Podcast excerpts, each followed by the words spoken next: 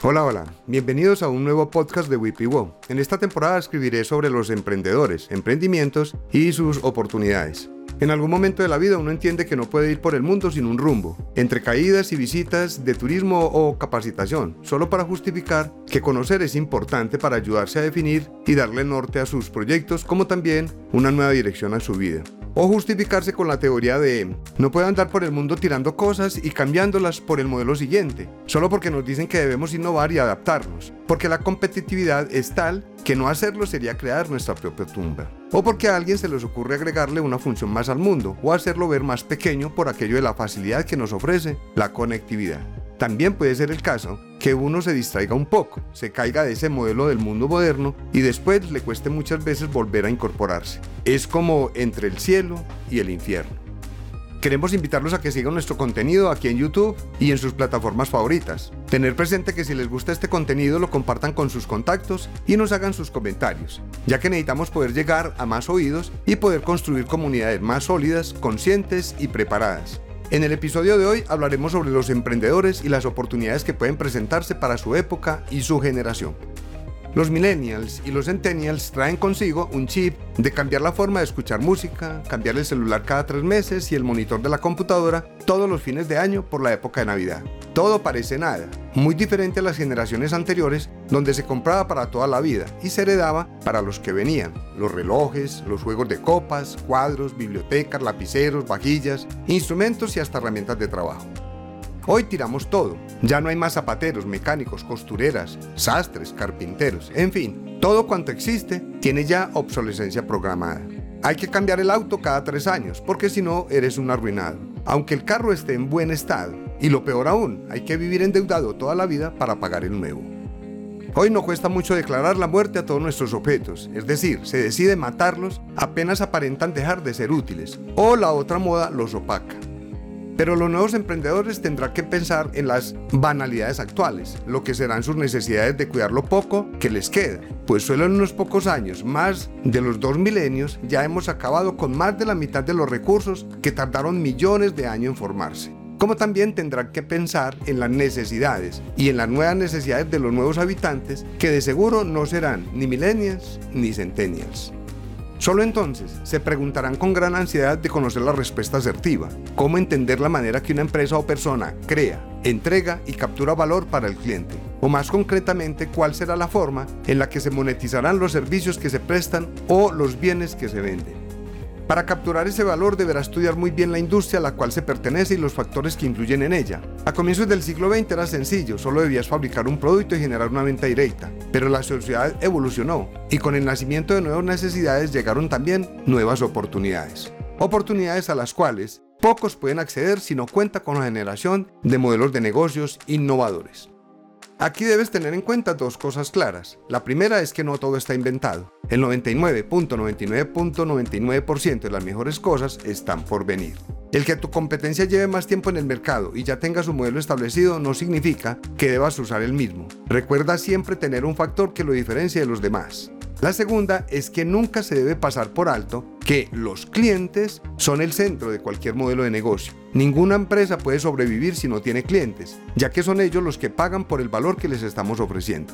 Para no extenderme en este tema, les sugiero escuchar mi podcast sobre modelos de negocios. La luz que enciende a los emprendedores se origina en el saber escuchar, observar cuidadosamente y en focalizar ideas ganadoras.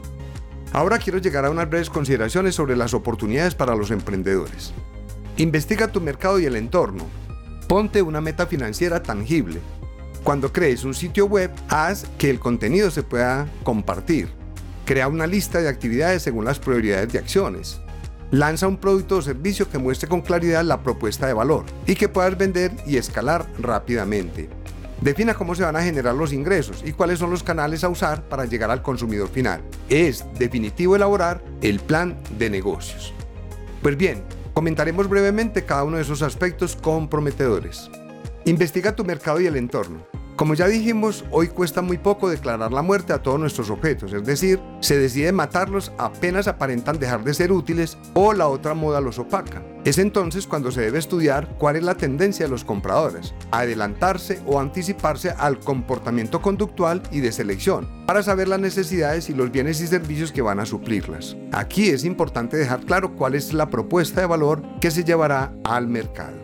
Ponte una meta financieramente tangible al emprender se falla por la elaboración de presupuestos, esto es, se sobrevaloran las ventas y se ignoran los gastos. Se debe recordar que los gastos son reales y normalmente el grupo o equipo de trabajo no es meticuloso o riguroso en el cálculo de los egresos en los cuales se incurre para dar inicio, desarrollo, crecimiento y consolidación a una idea de negocios. Obviamente esto sorprende al desprevenido que tendrá que endeudarse cuando se siente el ahogo financiero y en el peor de los casos vender el proyecto en la línea de tiempo donde se va a empezar a ser rentable por su parte, los ingresos solo son presupuestados, o sea, no son reales, o son sobrevaluados, y ello es mortal si las cosas no resultan según las ventas planeadas. La ausencia de clientes que catapulten el bien o el servicio que se va a lanzar demorará aún más en el periodo de recuperación de la inversión y la generación de utilidades reales. No haga una estimación irreal de las ventas, sea mesurado o pesimista. Es mejor llegar a más partiendo de menos que arrancar con grandes cifras y tener que saborear temporalmente o tempranamente la derrota. Cuando crees un sitio web, haz que el contenido pueda ser compartido. El mundo digital hace posible dar mayor y más rápida escalabilidad al bien o al servicio lanzado. Sea claro, conciso y muy preciso al mostrar la propuesta de valor y los diferenciadores frente a la competencia. Crea una lista de actividades según la prioridad de acciones. Nada se hace por sí solo, debe contar con un equipo de trabajo. Ser todero porque apenas inicia la empresa es lo peor que puede hacer una persona para desarrollar prototipos y pruebas de mercado. Una organización debe tener estructura y claras delegaciones, de lo contrario terminará ahogado en su propio éxito. También es muy importante a la hora de presupuestar reales costos y gastos. Lanza un producto o servicio que muestre con claridad la propuesta de valor y que puedas vender y escalar rápidamente. Llegar al público en las condiciones que ellos exigen dista mucho de la forma en que usted cree que van a suceder las cosas. Haga lanzamientos localizados y geográficamente demandantes desde lo logístico y del cumplimiento de la propuesta de valor. Esos grupos focales le darán valiosos feedback, tanto en los aciertos como en los puntos sensibles de mejora o de reestructuración. Defina cómo se van a generar los ingresos y cuáles son los canales a usar para llegar al consumidor final. Si los presupuestos no son asertivos y precisos, la realidad no te va a perdonar. Es importante tomar métricas, analizarlas y tomar decisiones rápidas, pues de los ingresos dependen las demás actividades del plan de negocios. Si no hay ventas, cualquier producto o servicio que pudiera llegar a ser exitoso terminará en el depósito de la basura. También hablemos un poco de cuáles son las principales fuentes de financiamiento para emprendedores. Los crowdfunding, financiamiento gubernamental, capital semilla e inversionistas ángeles, el venture capital, capital privado, banca, concursos, incubadoras y aceleradoras, el método triple F, para impulsar la creación de una pyme o su expansión es fundamental elegir el préstamo más conveniente con el fin de que evites que a la larga se convierta en una pesadilla. Una correcta elección no solo tiene que ver con los intereses y las tasas, también es necesario que tomes en cuenta el nivel en que está la idea. Es por esto que te damos a conocer opciones de financiamiento, para que tengas en cuenta el más adecuado, según tu proyecto o tipo de negocio, entendiendo que no solo se financia con capital monetario, sino también capital humano, tiempo para crear y hacer las cosas, búsqueda de canales, etc. El crowdfunding. Las modalidades de crowdsourcing han evolucionado y se han adaptado para abarcar distintos tipos de empresas y la resolución de necesidades concretas. En la siguiente parte se observarán las características de cinco tipos de plataformas. Crowdfunding el tipo más popular de crowdsourcing es el crowdfunding o financiación colectiva, un modelo bajo el cual los proyectos o productos son financiados gracias a contribuyentes interesados en los mismos a través de una plataforma. Kickstarter e Indiegogo son, sin duda, las dos plataformas más conocidas del crowdfunding a nivel global y han financiado una serie de proyectos en un rango de especialidades muy amplio, desde álbumes de artistas, pasando por cámaras para capturar fotografías 360 grados, hasta drones que toman fotografías de alta definición. En el caso de Latinoamérica cabe destacar IDME, una plataforma de financiación colectiva que ha permitido a artistas, educadores, emprendedores e innovadores sociales de más de siete países de la región financiar sus ideas. El modelo funciona generalmente de este modo. El creador del proyecto establece una meta de capital a obtener y una fecha límite para recaudarlo, de manera que las personas que estén interesadas en que el proyecto se realice hagan donaciones para que se pueda cumplir la meta financiera que requiere su desarrollo. Coinvenciones. Partiendo de los dos elementos básicos anteriormente mencionados, sabiduría y voluntad, existen también otros modelos que generan innovación abierta, conocimientos, datos y valor de forma colectiva, con una orientación hacia la idea de productos. Tal es el caso de Quirky, una plataforma de co-creación diseñada para inventores alrededor del mundo. A través de ellas, personas comparten ideas de productos, recurren a la colaboración para modificarlas, mejorarlas y finalmente llevarlas a ejecución. Durante el proceso, refuerzan una comunidad en donde se intercambia conocimiento constantemente, en pro de realizar inventos. Microtesting un modelo distinto es el que emplean plataformas como Rabbit o microtesting. También se llama microtareas. En este caso una persona postula una necesidad o tarea específica, hacer el mercado, recoger un examen médico, armar un mueble, entre otros, y una tarifa para quien ayude a resolverla. Los miembros de la comunidad se ofrecen para llevar a cabo dicha tarea y reciben una remuneración a cambio. Para garantizar el buen funcionamiento del modelo, la plataforma exige que por cada servicio prestado, quienes realizan las tareas reciban una calificación por parte de quienes reciben la ayuda. De este modo, se crea un sistema de reputación que genera una garantía en la calidad del servicio prestado y la seguridad del mismo. Crowdshipping el crowdshipping es otro modelo recientemente explorado que busca dar solución a un problema bastante común, el envío de mercancías o de artículos del punto A al punto B. Freedom Shippers, plataforma que acuñó el término, encontró una solución sencilla que muchas veces hemos utilizado de manera natural y la transformó en un modelo de negocios, pedirle favor a un amigo. La aplicación utiliza como base las redes de contactos de los usuarios para saber quién y cuándo viaja al destino requerido. Establece un canal de comunicación para hacer la solicitud y evitar de este modo los costos de envío de servicios de mensajería convencionales. Otras alternativas de financiación son los fondos del gobierno para generar empresas y emprendimientos.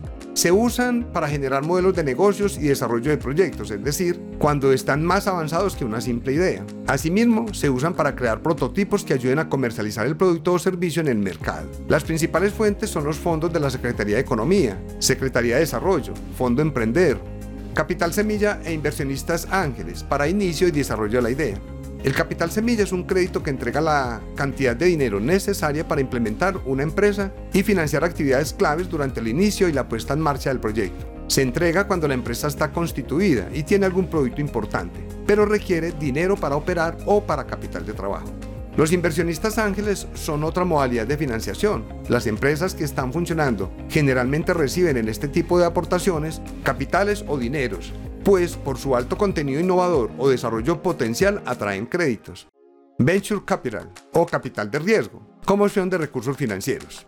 Se utiliza cuando las empresas tienen cierto nivel de desarrollo, pues es un fondo que invierte mayores cantidades de dinero. Se trata de una aportación temporal de recursos de terceros al patrimonio de una empresa para optimizar sus oportunidades de negocios y aumentar su valor. De esta forma se dan soluciones a los proyectos de negocios, se comparte el riesgo y también los rendimientos. Private Equity o capital privado, una gran fuente de recursos. Se trata de un fondo para empresas grandes y se utiliza para expandir el negocio o para la internacionalización. Aporta capital a cambio de acciones que la empresa otorga. Además, contribuye con recursos monetarios como contactos, mejores prácticas, administración y recursos de alto nivel. Financiamiento bancario, a través de bancos comerciales o de segundo piso.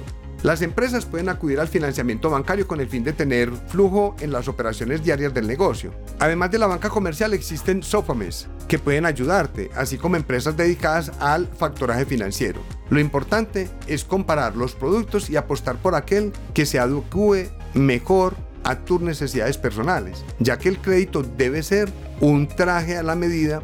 Las SOFAMES son entidades disponibles desde el 2006 que fue cuando se introdujeron en el mercado. Cuando escuchas hablar de una empresa que es Sofon, básicamente se trata de una organización que ofrece créditos a los diferentes sectores poblacionales. Desde que comenzó a dispararse el auge de las empresas fintech, se trata de empresas que ofertan a sus clientes productos y servicios financieros innovadores mediante la utilización de tecnologías de las TIC se han creado muchas instituciones que buscan ofrecer una opción para ofrecer créditos a aquellas empresas que por alguna u otra razón no pueden ser atendidas por el sector bancario. Otro mecanismo para lograr financiación es la triple F, que significa Friends, Family and Fools. ¿Todavía no has oído hablar de la financiación FFF? Si cumples con un perfil emprendedor y quieres iniciar una nueva idea con apoyo económico, te interesará conocer la modalidad de financiación para empresas denominada Triple F, como recurso inicial para emprender un proyecto. Un nuevo proyecto o empresa necesita de forma ineludible financiación para ser creado y obviamente para subsistir. Desgraciadamente, según datos de Span Startup, 9 de cada 10 startups en nuestro país no superan los 3 años de vida y desaparecen antes de tener la oportunidad de crecer y consolidarse. Conclusiones finales. No olvidar que emprender tiene una serie de componentes activos y permanentes como piensa siempre en construir el éxito. Para alcanzar cualquier tipo de éxito que quieras necesitas soñar en grande y desarrollar acciones y actividades para dar dirección y llegar a lo deseado. Nada sucede casuísticamente. Pasión en lo que haces. Cuando inicias tu negocio pretendes cambiar una parte o toda tu vida. Es importante tener claro esta reflexión. Enfócate en tus fortalezas. Siempre es mejor partir del vaso medio lleno. El fracaso es una posibilidad. Si se presenta se debe aprender de él y volver a intentarlo. Planeación. Si no se sabe para dónde va, cualquier medio te sirve. Trabajo duro ser constante y persistente, la disciplina a corta distancias. Contactos. No es más exitoso que un sabe más, sino aquel que usa mejor sus contactos. Aprender. Siempre ser mejores, pues por encima de nosotros hay grandes innovadores que trabajan permanentemente en procesos de mejora. Bien amigos, eso será todo por el episodio de hoy. No olviden suscribirse para que se mantengan al tanto del nuevo contenido cómo hacer un pitch de ventas y usarlo dentro de una economía circular, que estaremos subiendo en las próximas semanas donde estudiaremos también los mejores emprendimientos que hay y las empresas más exitosas que de esos emprendimientos han salido. Hasta pronto y éxitos.